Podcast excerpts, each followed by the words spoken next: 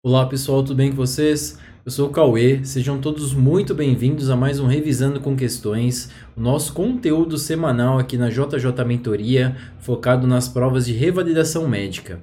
Hoje, pessoal, a gente vai falar de um tema bastante importante dentro do bloco de cirurgia. Tá? O tema de hoje é distúrbios das vias biliares e ductos.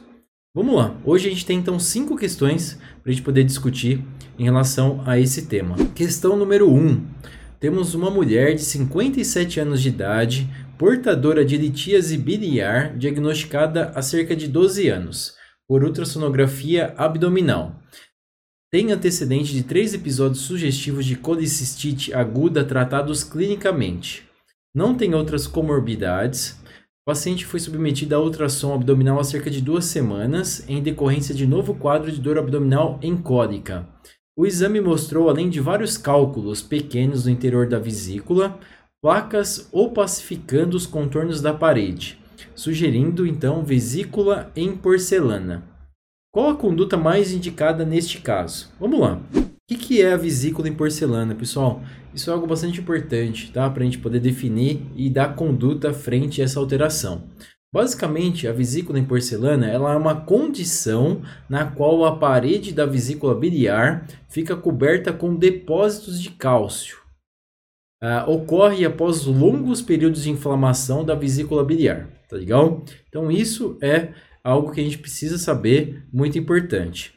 Em relação às recomendações para a cirurgia, para retirada da vesícula, isso é algo que é bem complicado. Se a gente for conversar com 10 médicos e eles falarem um pouquinho da experiência deles, provavelmente a gente vai ter bastante diferenças aí em relação a isso, tá? Tem alguns procedimentos que a gente coloca como recomendações fortes para fazer a retirada da vesícula biliar, tá? Então, na literatura, a gente não tem um consenso é, é, exato quando que a gente vai fazer retirada da vesícula biliar, só que a gente tem algumas recomendações que realmente são recomendações fortes para a gente poder fazer essa retirada, tá legal? Então tem alguns pontos que realmente é, é consenso, sendo que não são todos. O que, que é consenso? Que a gente fala realmente tem que tirar essa vesícula. Vamos lá.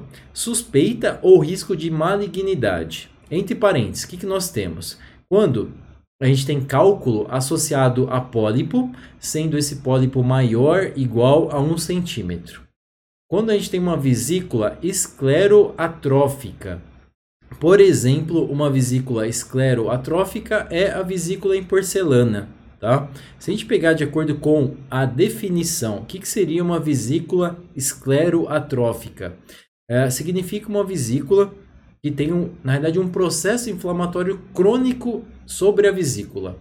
E a gente viu lá que a vesícula em porcelana é um dos uh, processos inflamatórios crônicos que ocorre na vesícula, tá legal? Então, a gente tem isso aí como uma recomendação forte para fazer retirada da vesícula. Uma outra coisa é o cálculo maior igual a 3 centímetros de diâmetro, tá? Então, isso uh, aumenta o risco de malignidade, consequentemente, a gente tem que fazer retirada. Uma outra coisa é a colelitíase assintomática em pacientes com colédoco colelitíase. Também é uma recomendação forte. Uh, depois, doença hemolítica crônica também é uma recomendação forte para a retirada.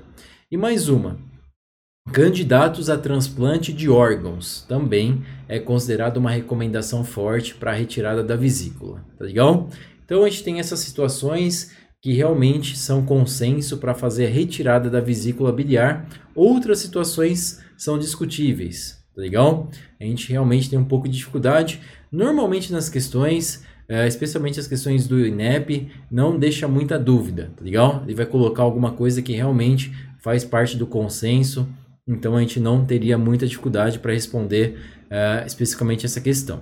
Como eu falei para vocês, uh, a vesícula esclerotrófica, ou seja, a vesícula que tem um processo inflamatório crônico, ela tem a, a indicação de fazer o tratamento cirúrgico, a retirada sem dificuldade, tá? Isso não é uh, uma dúvida, e sim um consenso. Vamos lá. Então ele perguntava: qual a conduta mais indicada nesse caso? Alternativa A, litotripsia extracorpórea. Não. Né? A C, Uh, emprego do ácido ursodexocicólico. Também não. A D. Coli, uh, colangio-ressonância. Não. A E. Mudanças da dieta e analgésicos sob demanda. Não. O paciente precisa fazer retirada. Então, alternativa B. Tratamento cirúrgico, sem dúvida nenhuma. Tem ali uh, esse processo crônico na inflamatório crônico na vesícula, não tem por que a gente arriscar, esse paciente pode vir aí a ter um câncer de vesícula, tá legal? Então, nesses casos, a gente faz a retirada. Alternativa B, alternativa correta. Questão número 2. Um homem de 50 anos de idade é hospitalizado por apresentar quadro de dor em hipocôndrio direito, de moderada intensidade, com períodos de acalmia. A dor é acompanhada de febre, náuseas e vômitos, iniciado 24 horas antes da internação. Ao exame físico, o paciente apresenta dor à palpação do hipocôndrio direito com sinal de Murphy positivo. Os exames laboratoriais revelaram 13 mil de leucócitos, discreta elevação das transaminases e da amilase sérica. O paciente foi submetido a colecistectomia laparoscópica sem colangiografia. Vamos lá, pessoal. Esse dado aqui é extremamente importante. Então, foi feito o diagnóstico de cálculo na vesícula, ou, ou ao menos essa é a hipótese diagnóstica, e foi retirada a vesícula desse paciente. E aqui ele colocou, ó, sem colangiografia. Isso é muito importante, né? Então, não foi feito um estudo ali do ducto colédoco desse paciente, tá? Uh, no segundo dia de pós-operatório, o achado de icterícia com elevação de bilirrubina, sem sinais de peritonismo e sem febre tem como diagnóstico mais provável. Vamos lá. Então, fizeram ali o diagnóstico desse paciente e fizeram a retirada da vesícula dele, só que não fizeram um estudo do colédoco. Vamos lembrar um pouquinho da anatomia, pensando no fígado, tá? Então, imaginem o fígado, a gente tem ali duas saídas, a gente tem o ducto hepático direito e esquerdo. Tá? Esse ducto hepático direito e esquerdo ele vai formar apenas um ducto, que a gente chama de ducto hepático comum. Uh, e se a gente sair aqui da vesícula? A vesícula ela tem o ducto cístico. O ducto cístico ele se junta ao ducto hepático comum, formando o ducto colédoco. Tá? Então, esse caso desse paciente, ele tem um cálculo no ducto colédoco. Pelo menos essa é a principal hipótese diagnóstica, já que não foi feito a colangiografia, tá? Então, o fato dele ter uh, cálculo ou cálculos no ducto colédoco, uh, esse paciente acaba tendo uma obstrução. A obstrução, consequentemente, acaba acarretando na icterícia e na elevação de bilirrubina, é, sem sinais de peritonismo e sem febre. Tá? Então, esse paciente, a principal hipótese diagnóstica nesse momento, num paciente que não fez o estudo é, do ducto colédoco, a gente vai imaginar aí que ele tem uma obstrução uh, e isso a gente vai chamar de colédocolitíase, ou seja, cálculo na região do ducto colédoco. Tá legal? Então, ficamos aí com a alternativa B como alternativa correta. Essa é uma questão clássica, né? Que ele coloca ali um cálculo na vesícula, foi feita a retirada da vesícula, mas não foi feito um estudo para ver se ele tinha cálculo em outras regiões. Consequentemente, o paciente, mesmo retirando a vesícula, ele acaba evoluindo ali com sinais e sintomas, especialmente a icterícia, tá legal? Então, uma questão clássica aí de prova, uma questão que vocês não podem errar de jeito nenhum, tá legal? Ficamos com a alternativa B. Questão 3. Uma mãe de lactente do sexo masculino, de cor parda, com 45 dias de vida, em aleitamento materno exclusivo, relata que o filho começou a ficar amarelo, com cerca de 3 semanas de vida, e que agora uh, ela está muito assustada, pois a criança está mais amarela, a urina está escura e as fezes mais, na verdade, esbranquiçadas. No exame físico, o fígado é palpável a 3 cm do bordo costal direito. O exame solicitado por outro médico mostra a bilirrubina direta muito aumentada, igual a 21. Vamos lá, isso é muito importante para a gente, pessoal. Bilirrubina direta aumentada, tá? O quadro clínico descrito é fortemente sugestivo de Vamos lá, aqui mais uma questão para a gente fazer o diagnóstico diferencial então. Na alternativa A falava a doença de Gilbert. A doença de Gilbert é um distúrbio genético do fígado caracterizado por aumento dos níveis de bilirrubina indireta, tá? Ou uh, a gente pode chamar também de não conjugada, que pode causar sintomas tais como icterícia, né? essa cor amarelada na pele e nos olhos, tá? dentre outros sinais e sintomas. Só que, então, a gente já consegue diferenciar, já consegue tirar essa alternativa A, a doença de Gilbert, porque ocorre esse aumento dos níveis de bilirrubina indireta, tá legal? Vamos voltar um pouquinho. É, quando que ocorre é, o aumento da bilirrubina direta? Normalmente, esse aumento da bilirrubina direta é um sinal que existe um problema no fígado ou nas vias biliares, tá legal? E o aumento da bilirrubina indireta ou a bilirrubina não conjugada é, é a substância que se forma no momento da, distribui da destruição uh, dos glóbulos vermelhos no sangue e que depois é transportada para o fígado, tá? Então tem essa diferença, né? A bilirrubina indireta, ela vai ocorrer ali, é, a substância que é formada na destruição dos glóbulos vermelhos no sangue, tá legal? Então, a gente consegue diferenciar as doenças a partir disso. Em adultos e crianças, né, quando a gente fala que tem altos níveis de bilirrubina total ou indireta, podem indicar anemia hemolítica, a cirrose, a síndrome de Gilbert ou a doença de Gilbert, ok? Então, isso é importante a gente diferenciar.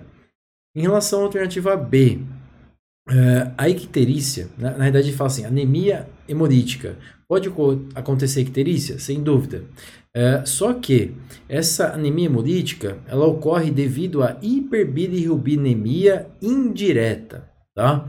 E se a gente pensar na, na anemia hemolítica do recém-nascido, que não está caracterizado aqui, né? Ele não colocou para gente exatamente ela, a gente imagina que seja, é, ela ocorre normalmente entre o primeiro e segundo dia de vida, tá? É, por vezes com um ligeiro aumento da fração direta. Mas, no geral, a gente espera aí uma hiperbilirrubinemia indireta desse paciente, tá? Diferentemente desse paciente que nós temos aqui na questão, que ocorre uma bilirrubina direta aumentada. Então, a gente conseguiria descartar essa alternativa B também sem dificuldades. Em relação a C, atresia de vias biliares que nós temos na atresia, pessoal? Vou adiantar para vocês que essa é a alternativa correta, tá? Atresias de vias biliares a gente pode chamar também de AVB, que é a sigla. Ela ocorre basicamente quando tem uma inflamação dos ductos, é, levando uma obstrução progressiva dos mesmos. Essa obstrução ela pode ser parcial e até em um determinado momento total. Tá? A bile basicamente ela fica retida no fígado, provocando rapidamente dano hepático que pode evoluir para cirrose e até mesmo óbito, caso não seja tratada. Lembra que a gente definiu lá como a bilirrubina direta, ele é sinal que existe um problema no fígado ou nas vias biliares, né? Então, encaixa-se muito bem para essa para esse enunciado que nós temos. Uh, a causa mais comum de transplante hepático em crianças é esse problema, tá? Então a criança tem ali uh, uma cirrose e tem realmente uma lesão grave no fígado, tendo que fazer um transplante até mesmo hepático para poder solucionar esse problema, tá? As causas ainda não são completamente conhecidas em relação a AVB. Em alguns casos a gente sabe que os ductos biliares não se desenvolvem adequadamente durante a gestação. Essa é uma das hipóteses, tá? Em outros casos pode ocorrer uma inflamação dos ductos biliares devido a uma agressão autoimune. Então, isso também é uma outra possibilidade, uma outra etiologia que é, também existe, tá legal? Então, em relação aos recém-nascidos com AVB, a atresia das vias biliares, eles apresentam basicamente uma icterícia, urina que mancha a fralda, né? a gente chama aí entre aspas de colúria, e as fezes podem estar esbranquiçadas ou acinzentadas, que a gente chama de acoria, né? ausência de cor, tá legal? Ou ainda uh, pode estar amarelo pálido, né? uma hipocoria fecal, pode acontecer também.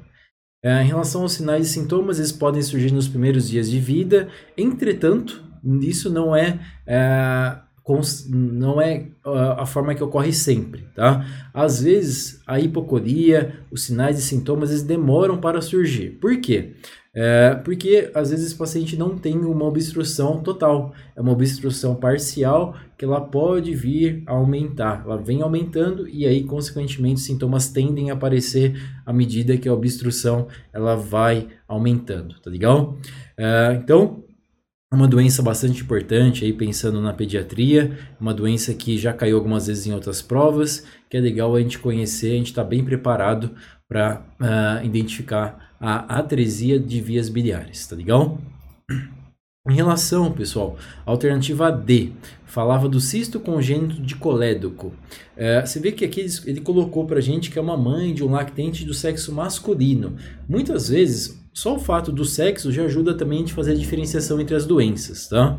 E aqui é o caso, né? É, o cisto congênito de colédoco ele ocorre numa frequência muito maior em meninas, né? Em, é, no caso, no sexo feminino, tá legal? De acordo com os estudos, de acordo com o que a gente tem na literatura. É, nesse caso, é, o cisto de colédoco, ele é uma doença pouco frequente, tá? Ele tem uma incidência na população ocidental de 1 a cada 100 a 150 mil nascidos vivos. É uma doença relativamente rara, tá? Atualmente, o padrão ouro para o diagnóstico é o estadiamento do cisto de colédoco, que é a colangiopancreatografia, tá? que é realizada nesse caso por ressonância magnética. Uh, o paciente, existe uma tríade para a gente identificar essa doença, só que essa tríade nem sempre ela está presente em 100% dos casos, mas acho que é legal a gente uh, saber dela. Então, a tríade clássica, né, quando o paciente apresenta uma dor no quadrante superior direito, quando ap apresenta uma equiterícia e uma massa abdominal palpável, está presente aí em uma minoria dos pacientes, tá? cerca de 15 a 45%. Isso dificulta o diagnóstico e dificulta também o fato de ser um recém-nascido. O recém-nascido não vai falar, ah, tem uma dor aqui no quadrante superior direito. Né? Então isso dificulta. Mas é uma tríade é, que a gente costuma dizer como uma tríade clássica aí para o cisto congênito de colédoco. Tá legal? Bacana conhecer, mas não é algo que vem caindo nas provas, é algo realmente que normalmente ele coloca ali para a gente fazer o diagnóstico diferencial. Em relação à alternativa E, ele falava da hepatite neonatal, provavelmente por citomegalovírus. É, todos os pacientes que apresentam icterícia, como um aumento de bilirrubina direta maior ou igual a 20% da total, é, uma colúria, uma acoria fecal e hepatomegalia, a gente tem que pensar é, na hepatite é, neonatal. Tá? É, só que o citomegalovírus, a gente sabe que normalmente tem que ter essa história, né? especialmente nas questões de prova, que a mulher ela tem essa doença e a criança foi diagnosticada com citomegalovírus, normalmente, é, quando ele vai colocar isso como alternativa para a gente, ele vai apresentar ali uma sorologia, vai apresentar alguma coisa que é, faça a gente pensar no citomegalovírus e uma consequência dessa infecção congênita, tá legal? Então, é, não é o caso dessa questão. É, ele colocava aqui pra gente, ó, quadro clínico descrito for, é fortemente sugestivo de. Então, isso foi algo a mais aí que ele colocou pra gente. Poderia ser uma, a, uma hepatite neonatal, provavelmente por citomegalovírus? Talvez, né? Realmente po pode ser aí uma das hipóteses relativamente boa. Só que ele coloca aqui, deixa bem claro na pergunta, né? O quadro clínico descrito é fortemente sugestivo de. Então, aí a gente não tem muito que ficar brigando com a questão, tá? A gente iria realmente na atresia de, de vias biliares sem muita dúvida, tá legal? Então, é, ficamos aí com a alternativa C.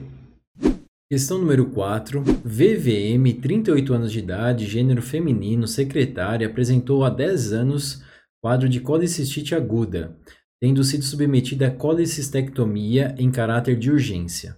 Há cerca de 30 dias tem sentido fortes crises de dores em abdômen superior, notadamente em epigastro e hipocôndrio direito, relacionadas principalmente com alimentação. Procurou facultativo que solicitou a endoscopia digestiva alta com achado de pangastrite enantematosa em grau moderado, tendo iniciado o tratamento com pantoprazol na dose de 40 mg ao dia. Embora tenha tido é, uma discreta melhora, as crises continuam, de modo que a paciente retorna ao médico com o desejo de realizar nova endoscopia. Sobre esse caso, assinada a assertiva correta. Vamos lá. Então, Aqui a gente tem esse pano de fundo, essa retirada da vesícula biliar.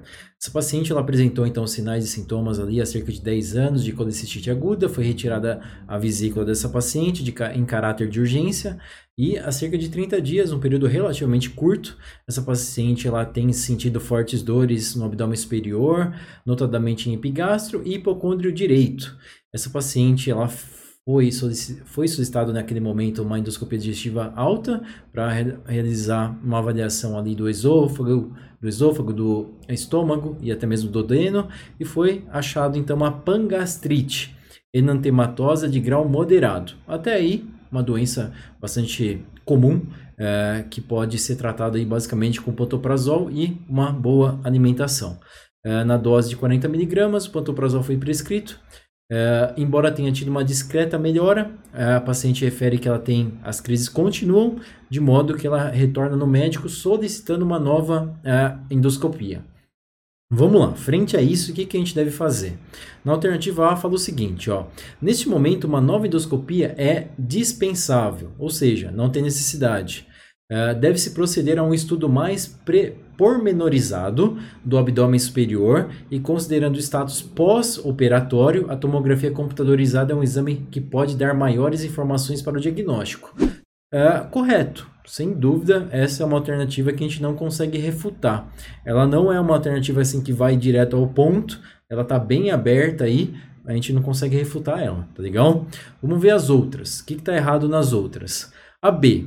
Uma vez que o tratamento inicial trouxe pouca melhora, uma nova endoscopia deve ser realizada a fim de verificar se houve evolução da doença. Não, né? Essa paciente ela vem sendo tratada. Se a gente imagina que ela começou o tratamento e teve uma evolução, ela teria que ter uma piora dos sinais e sintomas, né? E não uma melhora. Ela teve uma melhora, não que tenha sido uma melhora é, realmente de 100%, mas ela teve uma discreta melhora. Então isso já uh, ajuda de alguma forma. Uh, se a gente fizer endoscopia digestiva alta, a gente vai verificar as mesmas coisas: esôfago, uh, o estômago e a primeira parte do duodeno. Uh, aqui ele fala: é pertinente fazer ultrassom do abdômen superior, sobretudo por esse ser o melhor método para avaliar a via biliar principal. Errado. Né? Ultrassom abdominal ajuda? Ajuda, mas não é considerado o melhor método. Isso é fato. A C.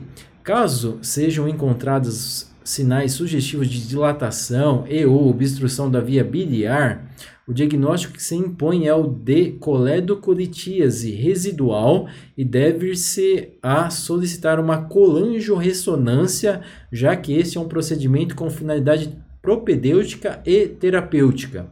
Errado. A colangio-ressonância realmente é um ótimo exame para a gente poder fazer uma avaliação, um estudo uh, da via uh, ou mesmo do colédoco, tá?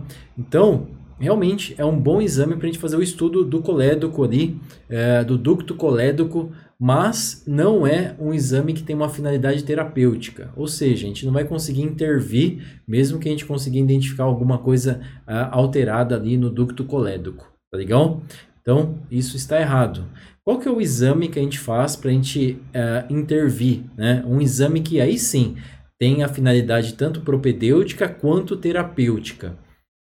Seria a, a colangiopancreatografia uh, endoscópica retrógrada, tá? Ou também uh, a gente costuma falar como CPRE, tá?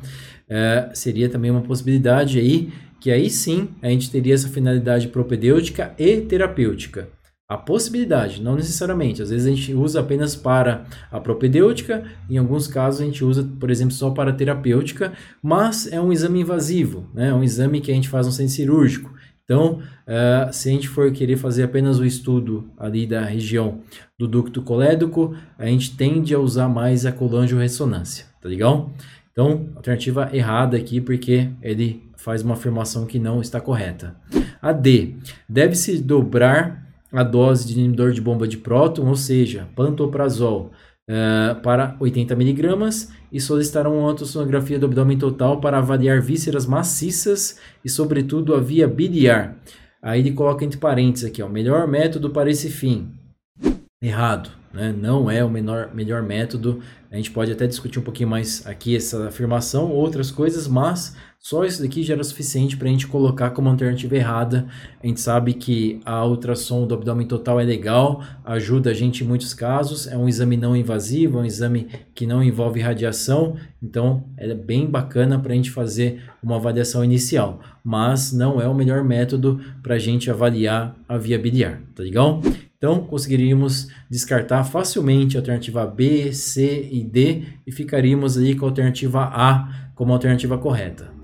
Pessoal, essa questão número 5 é uma questão que eu não tirei da prova de revalidação, tá? As outras quatro, a primeira, a segunda, a terceira e quarta, foram provas, foram questões retiradas de provas de revalidação. Essa quinta não, tá? Essa daqui eu peguei de uma prova de residência. O é, que, que ele falava? Ele falava uma senhora de 55 anos de idade, essa paciente está assintomática, ela fez um ultrassom do abdômen que mostrou um pólipo de 0,5 centímetros na vesícula biliar. Então, é, é uma questão que eu acho que pode vir a cair nas provas, sem dúvida nenhuma. Não caiu até agora, tá legal? Mas pode vir a cair. Uh, especialmente essa questão em si parece muito com, uma, uh, com um formato que a USP gosta de colocar. A USP sempre gosta de colocar uma imagem e às vezes coloca até imagens um pouco mais complexas, não só de ultrassom, mas de tomografias também, tá? Então aqui seria uma questão muito típica assim muito com cara de USP, tá? Prova de revalidação da USP. Aqui ele nos deu essa informação que essa paciente ela tem esse pólipo e o tamanho, né? 0,5 centímetros na vesícula biliar. De acordo com a literatura, tem uma série de controvérsias em relação a isso, pessoal. Mas algo que a gente é, costuma ver mais, que tem uma maior aceitação, é quando o pólipo ele é maior igual a um centímetro. Tá? Se ele for maior ou igual a um centímetro, realmente já tem indicação ou uma indicação forte para fazer retirada da vesícula biliar. Tá? Quando a gente faz a, retirada da vesícula biliar, a gente faz um estudo, né? a gente manda uh, para o anato patológico para fazer uh, uma biópsia desse pólipo, para a gente ver se já era uma, uma, uma lesão realmente maligna ou não. Tá? Nesse caso, menor do que um centímetro, a conduta vai ser só acompanhar, desde que a paciente não tenha nenhum sinal, sintoma, nada que envolva aí uh, a gente imaginar que ela tem uh, alguma complicação devido a esse pólipo, tá legal? Então, nesse caso, uma paciente assintomática fez ali o ultrassom e achou esse pólipo, a gente não consegue colocar ali que ela tem um risco aumentado de um câncer ou alguma outra doença. Alternativa A falava o seguinte, ó, colecistectomia videolaparoscópica. Não, né? A gente não vai fazer a retirada da vesícula inteira dessa paciente só pelo fato dela ter esse pólipo de 0,5 centímetros. Pelo menos não nesse momento, não tem essa indicação precisa, tá? A B, segmento com colangio-ressonância. Uh, não, tá? A colangio-ressonância pode ajudar, pode ser um método que a gente pode usar para acompanhar, não está errado, tá? Mas não precisa realmente atacar com um exame é, desse porte. A gente pode ali continuar fazendo é, o ultrassom de forma regular é, para a gente avaliar o tamanho desse pólipo. A C, a ecoendoscopia com biópsia do pólipo. Não, né? Normalmente a gente faz a biópsia do pólipo quando ele é maior, igual a um centímetro, uh, em muitos casos apenas quando realmente a gente já faz a retirada da vesícula biliar, tá? Uh, D, colecistectomia aberta uh, com ressecção do segmento 4 do fígado. Não, né? Essa realmente é a mais absurda de todas que a gente, primeiro, a gente não precisa fazer uma cirurgia aberta só por ter um pólipo, e segundo, que a gente não ia fazer ressecção do segmento do fígado, né? A gente, é, o pólipo, ela é uma lesão, é uma pré lesão aí, pensando numa doença maligna, né? Pode vir a ser um câncer ou não, tá? Então não tem como a gente afirmar 100% é, dos pólipos são pólipos cancerígenos, então, não tem porquê a gente tirar uma área próxima ali do fígado, imaginando que, ah, esse paciente tem um pólipo, ela tem um câncer, e esse câncer já afetou alguma parte do fígado, então vou retirar para realmente ter uma margem para que essa paciente não tenha nenhum problema. Não, né? Não tem porquê, tá legal? E a E falava o seguinte, ó, repetir o ultrassom em seis meses. Então, vamos tentar trabalhar no que é mais aceito, Tá? No que é mais aceito na literatura, não que seja é, consenso, 100% dos médicos façam isso, mas o que é mais aceito é a gente fazer a retirada da vesícula, que pode ser por videolaparoscopia, em alguns casos pode ser aberta, independente. É, a gente faz a partir de um centímetro do pólipo, tá legal? Se tiver associado, ah, o paciente tem um pólipo de 0,8 centímetros e também tem ali uma vesícula em porcelana, vamos tirar? Vamos, mas não pelo tamanho do pólipo, mas sim pela vesícula em porcelana, tá legal? Que também é uma indicação, como a gente viu, para fazer a colicistectomia. Então, Coloquei aqui só para a gente discutir um pouquinho mais, tá? Então, de acordo com o que a gente vê mais, do que tem uma maior aceitação, a gente só vai tirar, só vai fazer essa retirada do pólipo se for maior ou igual a um centímetro, tá legal? Uh, se não tiver nenhuma outra alteração e for menor então do que um centímetro, a gente vai fazer a, a, o acompanhamento. A gente vai continuar acompanhando e pode continuar com ultrassom. Então, a gente vai fazer o ultrassom a cada seis meses é, para a gente continuar avaliando esse pólipo, tá legal? Sempre quando a gente ter essa história de assintomática, paciente não tem risco elevado de câncer, tá? Se a paciente tiver um risco elevado de câncer, aí muda as coisas, né? Em alguns casos a gente vai fazer realmente uh, a biópsia direcionada ali para a gente diferenciar se é uma lesão benigna ou maligna, ou em outros a gente já encaminha direto para a cirurgia para tirar esse pólipo, desde que ela tenha realmente esses fatores que aumentam o risco dela ter um câncer de vesícula, tá legal? Mas nessa questão em si, não tinha muito que discutir, não tinha muito que brigar com a questão. Paciente assintomática, com pólipo pequenininho, só realmente acompanhar, tá legal? Então ficamos aí com a alternativa E, Pessoal, então nesse RC aqui de hoje, a gente discutiu basicamente distúrbios da vesícula biliar e ductos. É, é um tema bastante importante dentro da cirurgia. Na prova da UFMT já caiu bastante esse tema, tá legal? Então estudem com bastante carinho. É, espero que possa ter ajudado vocês. Semana que vem a gente continua com doenças hepáticas. É, vai ter intersecção, vai ter algumas doenças hepáticas que vai ter também doenças, alterações nas vias biliares. Então a gente vai continuar com esse tema, tá legal? Espero que tenha ajudado vocês. Um grande abraço, ótimos estudos e até a próxima semana.